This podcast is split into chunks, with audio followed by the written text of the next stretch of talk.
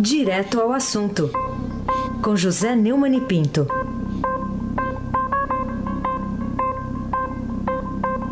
Neumani, bom dia. Bom dia, Raíssa Abac, o craque. Bom dia, Carolina Ercolim, tintim por tintim. Bom dia. Bom dia, Almirante Nelson. Bom dia, Diego Henrique de Carvalho. Bom dia, Juliano Fonseca. O sobrinho do Deodoro da Fonseca. Bom dia, Clã Bonfim, Emanuel Alice Isadora. Bom dia, ouvinte da Rádio Eldorado, o melhor ouvinte. Aí, Abac, o craque. Quero começar com você falando sobre o youtuber Neumann, certo? Pode ser? Pode. Então tá bom, porque o, o youtuber Neumann, é, num vídeo agora acabou de ser publicado ontem, é, tem uma mudança ali de ideia em relação às denúncias do The Intercept Brasil sobre os contatos lá no, pelo Telegram do ex-juiz Sérgio Moro e integrantes da Lava Jato lá da Procuradoria, especialmente Deltan Dallagnol. O que que mudou aí? É, o que mudou dentro da minha cabeça é que eu cheguei à conclusão que essa, esse vazamento de, de hacker é muito mais grave do que qualquer eventual é, firula nas comunicações entre juiz e procurador. É, houve uma virada de mesa, inclusive, que eu sinto não apenas na minha opinião. Eu escrevi um artigo que está circulando essa semana no blog, é, e escrevi também um artigo no Estadão, lembrando que essa tentativa de forçar a barra com o Sérgio Moro e o, Deltan Dallagnol não alterava em nada a, a, popularidade deles junto à população. Só que ontem, quando eu vim fazer o comentário aqui da rádio, eu já comentei, você lembra, a notícia de que vários telefones foram invadidos, todos de juízes, desembargadores, procuradores da Lava Jato e de tribunais que julgaram o processo da Lava Jato.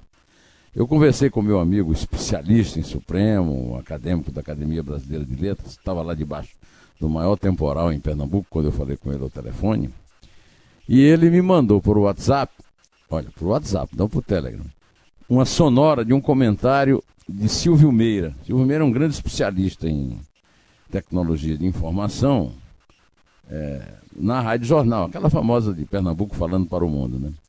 Silvio Meira, Raíssa Carolina, é um dos maiores especialistas em tecnologia de informação, é professor emérito da Universidade Federal de Pernambuco.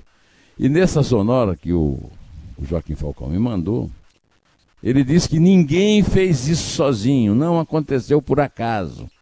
Tem um desenho por trás. Havia gente que estava explicitamente dedicada, gastando imaginação, competência técnica, tempo e dinheiro para chegar a essa informação. Ainda nessa, nessa sonora da Rádio Jornal, Silvio Meira disse que o Telegram, que passou a ser muito usado no Brasil depois que o WhatsApp ficou fora do ar por questões judiciais, pode ser seguro se as mensagens são criptografadas, mas o usuário tem de habilitar o celular para isso. Se não fizer, as mensagens ficam abertas e, consequentemente, fáceis de serem lidas. Porque a gente pode reclamar do, dos juízes, procuradores, e outros agentes da lei que estão sendo hackeados é que eles facilitaram muito usando esse Telegram e sem criptografar, né? Agora, o Telegram não é nada confiável, segundo Silvio Meira. É o nome de uma empresa russa dos irmãos Durov, que criaram o Facebook russo, o, o Contact, conhecido como VQ, VK. Numa operação que até hoje não foi explicada em detalhes. Venderam ou foram forçados a vender. Cá, a outro grupo digital russo. Saíram da Rússia, logo depois foram para Berlim, de onde também saíram reclamando que as autoridades alemãs não deram visto de trabalho para o time deles. E o time, ninguém sabe onde está. É uma espécie de empresa clandestina, tocada a partir de Dubai, e ninguém sabe onde estão os demais funcionários espalhados pelo mundo. É muito suspeito, porque ninguém sabe onde está a infraestrutura da companhia. Carolina Ercolim, tintim por tintim. Neumani, novas informações trouxe sobre o caso o especialista em tecnologia da informação Silvio Meira em seu programa semanal também na Rádio Jornal de Recife, citado pelo colunista Merval Pereira. É. O, todas essas informações, antes de ouvir a sonora que o Joaquim Falcão me mandou, eu li no Globo. Eu, eu, já, eu tinha, Carolina, chegado à conclusão aqui, quando eu fiz o comentário de manhã, quando eu li no Globo, duas coisas. Primeiro, que o, o é, não atingiram só o Moro e, e a Lava Jato de Curitiba, mas o Abel Gomes, desembargador do Tribunal Regional Federal da Segunda Região, que segundo o, o Merval na coluna Conspiração no Globo ontem, é, lembrou que porque os hackers têm mirado apenas autoridades que deram decisões desfavoráveis aos investigados da Lava Jato. A juíza Gabriela Hatz, que condenou o Lula no segundo processo, que é, foi substituta do Moro durante um período, até ser substituída por Luiz Antônio Monatti, também foi hackeada e denunciou que essa manobra ilegal contra membros do Judiciário é um atentado da segurança do Estado brasileiro. Uma coisa que me chamou muita atenção ainda ontem, antes mesmo de ler o Merval e, e, e tomar consciência da, do risco muito grande desse negócio estar sendo operado pelo crime organizado para combater o Moro, não apenas pela questão do colarinho branco, mas também no tráfico de drogas, etc., é que ninguém da PF foi hackeado. A, a PF, eu já disse aqui, é muito fragmentada, não obedece muito às ordens hierárquicas.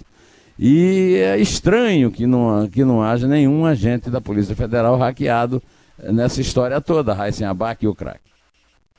Caso que a gente continue acompanhando, vai gerar ainda muita notícia e também comentários. Bom, mas o Neumann, você acha que a, a ida do presidente Bolsonaro com o ministro Moro lá ao jogo do, do Flamengo, do CSA, Mané Garrincha anteontem, e as declarações de ontem também do, do presidente, podem ter a ver uh, com o que a Polícia Federal já descobriu na, nas oito investigações abertas pelo Ministério Público Federal? Vamos ouvir o que disse o Bolsonaro, por favor, Almirante Nelson. O que ele fez não tem preço. Ele realmente botou botou para fora, mostrou né, as vísceras do poder, né, a promiscuidade do poder no tocante à corrupção. É, a Petrobras quase quebrou, fundo de pensões muitos quebraram. O próprio BNDES, falei agora há pouco aqui, nessa época, 400 e poucos bilhões entregue para companheiros comunistas e para amigos do rei aqui dentro, ele, ele faz parte da, da história do Brasil. Ah, vazou. Se vazar o meu aqui, tem muita brincadeira que eu faço com colegas ali que vão me chamar de novo e tudo aquilo que me chamavam durante a campanha. Aí houve uma queda criminosa, né? uma invasão criminosa. Se é o que está sendo vazado, é verdadeiro ou não. É, o Bolsonaro ainda disse que ninguém forjou prova no processo que condenou Lula e fez uma brincadeira, né? Que ele falou, né? Normal é conversa com doleiro, com bandido, com corrupto. Isso é normal. Nós estamos unidos do lado de cá para derrotar isso aí. Ninguém forjou provas nessa questão lá, disse o Bolsonaro. Carolina Ercolim, tintim por tintim. Deixa a Carol tomar uma aguinha aqui enquanto eu pergunto para o Neumann. É, pelo que disse o ministro do Supremo ontem, e foi divulgado no noticiário de televisão, parece que é, tem também, ele também mudou de tom na, na, comemoração que chegou a chamar do último escândalo da, escândalo da Lava Jato, né, o ministro Gilmar Mendes?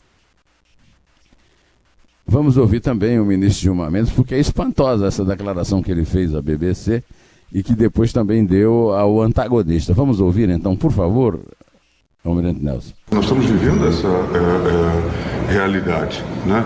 Por qualquer é, descuido, nossas mensagens ficam aí à disposição. Veja, nós temos hoje no tribunal a, a, a questão do voto virtual, né? do, do plenário virtual. É, é, veja o tumulto que pode ocasionar uma, uma invasão nessa área. Nós preparamos votos também no sistema, né? mas muitas vezes deixamos votos é, em elaboração, muitas vezes podemos mudar esse voto. Né? É, imagine é, o, o, hackeamento, é, é o, a violação é, no meio da preparação de um voto. Isso tem, tem resultados não é? trágicos, passa, passa a ter valor de mercado. Isso é muito grave. É, o Marco Aurélio Melo também falou que não tem essa de, de anular a condenação do Lula, não. Eu tenho impressão que. eu tenho impressão, ouvindo o Gilmar Mendes, o, o Heisen, é que ele também está tomando consciência disso, que isso pode ser um ataque virtual de gravíssimas proporções. Aliás, eu, eu conversei pessoalmente com Silvio Meira, depois de ouvir o, a sonora dele lê-lo no, no Merval, e ele me disse que duas coisas. Em primeiro lugar, as autoridades brasileiras não gastam uma coisa bastante razoável, nada caríssimo, para garantir a segurança. Né? Ontem eu ouvi o Godoy dizendo que não há segurança total. Não há mesmo segurança total. Mas um mínimo de segurança. Eu, que sou aqui, um, não sou juiz nem nada, não, nunca me arrisquei por Telegram da vida, negócio russo. Não dá, né? Então, uh, eu tô, estou achando que, diante das circunstâncias, os próprios juízes que são inimigos da Lava Jato, que é o caso do Gilmar Mendes, do Marco Aurélio estão tomando conhecimento de que isso pode ser muito mais grave o Sérgio Moro não está combatendo só a corrupção, está combatendo também o crime organizado. Certo? Quem é que fala agora? É Carolina ou, ou, ou é o Reis? Vou manter o Heisen para manter aqui a ordem, pra manter das, a ordem? perguntas. Tá bom, então. Já estou de volta recuperada aqui. Da... Já tomou bastante água aí? Saí para dar uma tossida, Heisen. Ela tá com... Toma sempre água. Tá com um coche-coche aqui, mas já tá bem. Ô, ô Neumann, eu, a gente tá com a capa aqui do Estadão manda hoje. Ela manda, manda ela morder gengibre. Ah, gengibre é bom, isso eu é gosto. É mesmo, né? Vou atrás. Pró própolis ela já está usando. Própolis eu Própolis, mel com própolis. É isso aí. Mas hoje a capa do Estadão, aqui em letras garrafais, fazia tempo que a gente não falava garrafais aqui. Na primeira página, é um, é um desafio, né? Do ministro Moro, aos que publicaram aí a denúncia. Se quiserem publicar tudo, publiquem, não tem problema. Como é que você vê isso? Lembrando que o Moro é o chefe da Polícia Federal que tem que investigar o caso. É isso aí. o Moro, é, como alvo de um ataque cibernético, e disse que o país está diante de um crime em andamento. É, segundo ele, e eu estou começando a acreditar nisso claramente, o, o, o Meira disse que isso é muito dinheiro, foi organizado e, e realizado por uma organização criminosa profissional. Eu lamento que a Polícia Federal tenha dito que é difícil, quase impossível resolver. É, eu acho que aí é o caso de fechar a Polícia Federal, fechar o Brasil e entregar para os hackers. Né? É, de qualquer maneira, o Moro também tem, tem é, certeza né, de que não vai atingir nada nos tribunais superiores a questão da, da anulação da condenação do Lula. E hoje eu, eu, volto a citar o Merval porque ele traz informações que é, essa comunicação do Moro com a Procuradoria Aliás, o, o Macedo já tinha me dito isso pessoalmente na redação, e o Merval reproduz hoje na coluna que não é uma criação de Moro nem dos procuradores de Curitiba. É assim que funciona qualquer força-tarefa do Brasil, de acordo com o Código de Processo Penal, ao contrário de outros países, como Itália, América Latina, México e Chile. Ah, segundo Merval, essas operações têm a figura do juiz de instrução, juiz das garantias, que atua apenas na fase inicial das investigações, autorizando ou impedindo ações como quebra de sigilo, interceptações telefônicas, depoimentos e prisões preventivas. Né? Nenhuma das ações, segundo ele, do Ministério Público nem da Polícia Federal, pode ser feita sem autorização do juiz de instrução, que não participa por impedimento legal das investigações, mas as controla. Ou seja, tem aí também, eu vi ontem um noticiário no Jornal Nacional, eu fiquei assustado como se transformava um pingo d'água numa tempestade. Oh, o juiz disse isso. Como vai, Deltan a, a sua esposa tem passado. Isso é uma coisa terrível, não pode acontecer. O que não pode acontecer é uma grande emissora de televisão e muita gente, principalmente nos meios eletrônicos, entrar numa jogada dessa que pode ser uma jogada muito perigosa de, um, de, de uma organização criminosa internacional. Agora vamos ouvir a voz de Carolina Ercolim, tintim por tintim, com muita água e muito própolis. Ô Neumani, vamos falar sobre a defesa do ex-presidente Lula, né, que já juntou algumas mensagens trocadas né, entre o ex-juiz e os procuradores da República, né, nesse, nesse processo em que ele sustenta, sustenta a suspeição né, do ex-juiz, atual ministro, uma petição em que menciona as reportagens do site Intercept com imagens com as mensagens é, vazadas, né? E também a alegação né, de que Lula, segundo ele, a mentira foi longe demais, né? E o tom de denúncia e escândalo usados principalmente nos telejornais aqui, que você já mencionou. Você acha que é para tanto é, o caso né, de, dessa cobrança, é. assim, dessas alegações feitas pela defesa? Eu quero saber qual é o dia que o Lula não dá uma entrevista. Agora, uma, uma emissora sindical, TVT, ele voltou, ele, ele, pediu a prisão do procurador. Eu quero saber se ele vai pedir a prisão quando for descoberto o hacker e quem mandou o hacker fazer. Porque está pintando uma jogada coordenada do crime organizado com o crime político, com o crime do colarinho branco. a máscara vai cair, o que vai acontecer, eu não sei. Eu também não sei, mas pode acontecer isso aí. É, pelo visto, não vai ter anulação da sentença dele, não há até agora nenhuma prova de que as provas apresentadas são legais. E, sobretudo, é, Carolina, é, fica valendo aquilo que o Bolsonaro falou, aquilo é tudo verdade.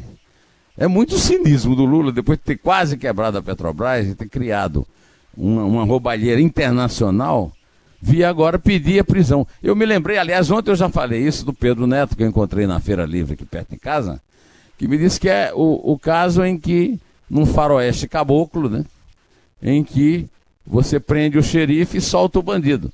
E eu complementei até ontem, né? E ainda elege presidente da República de novo, né? Raíssa Abac, agora é você. Espero que já tenha também chupado o seu gengibrezinho. Vamos lá, vamos lá. Ô, ô Neumann, vamos falar agora da reforma da Previdência. Não, mastigado. É, mastigado. Reforma da Previdência, que é destacada aqui também no Estadão, na manchete, texto da reforma prevê economia de 913 bilhões de reais e mais taxação de bancos. É, isso aí vai ser suficiente para animar os investidores daqui de dentro e de fora para virem aqui para o Brasil, para investirem aqui, destravando a economia, atenuando o desemprego? Há algum tempo, Raíssa, eu tenho dito que há uma virada na opinião pública em relação à reforma da Previdência. Há uma aprovação que se generaliza de uma espécie de consciência de que o povão está pagando uma conta muito alta, fazendo um rombo muito grande para beneficiar privilegiados, marajás principalmente. Né? É, esse, essa minha impressão está se traduzindo também no, no Congresso. É, toda, eu, eu não entendo nada disso, mas eu tenho conversado com muita gente que entende, principalmente na reunião editorial é, do Estadão, e o professor Rolf Contes, que é professor da, da, da USP, que é editorialista dos editoriais econômicos no jornal, me disse que o relatório do Samuel Moreira, deputado tucano de São Paulo, é muito competente. Né? Outra pessoa que eu ouço muito está escrevendo no jornal hoje, né, a sua coluna, o Celso Ming, é, num texto chamado A Reforma da Previdência Toma Forma. O resultado geral da reforma até aqui é promissor, segundo o Celso, com algumas desidratações esperadas e outras não. Né? O projeto da reforma, o importante é que avançou, né? E, e com uma economia prevista de 913 bilhões e 400 milhões, que não é 1 bilhão e 300 milhões previsto pelo Paulo Guedes, mas conforme foi noticiado, vai ter também um outro aumento aí de uns 200 milhões, e que está bem afastado dos 600 bilhões é, que o Paulinho da Força, líder do Centrão, queria para evitar uma eventual reeleição do, do, do Bolsonaro. Olha, para quem esperava uma queda maior em relação aos objetivos iniciais do Paulo Guedes, os 913 bilhões, como diz o Celso Ming, não constituem um estrago relevante. Né? Eu fiz um comentário no Estadão Notícias, que está no ar desde as 6 horas hoje, é, dizendo que o que resta saber agora é saber se esse relatório, que foi muito bem feito, foi também bem negociado. Porque o que importa é a aprovação, não é o relatório. O que importa é o que vai ser aprovado no plenário.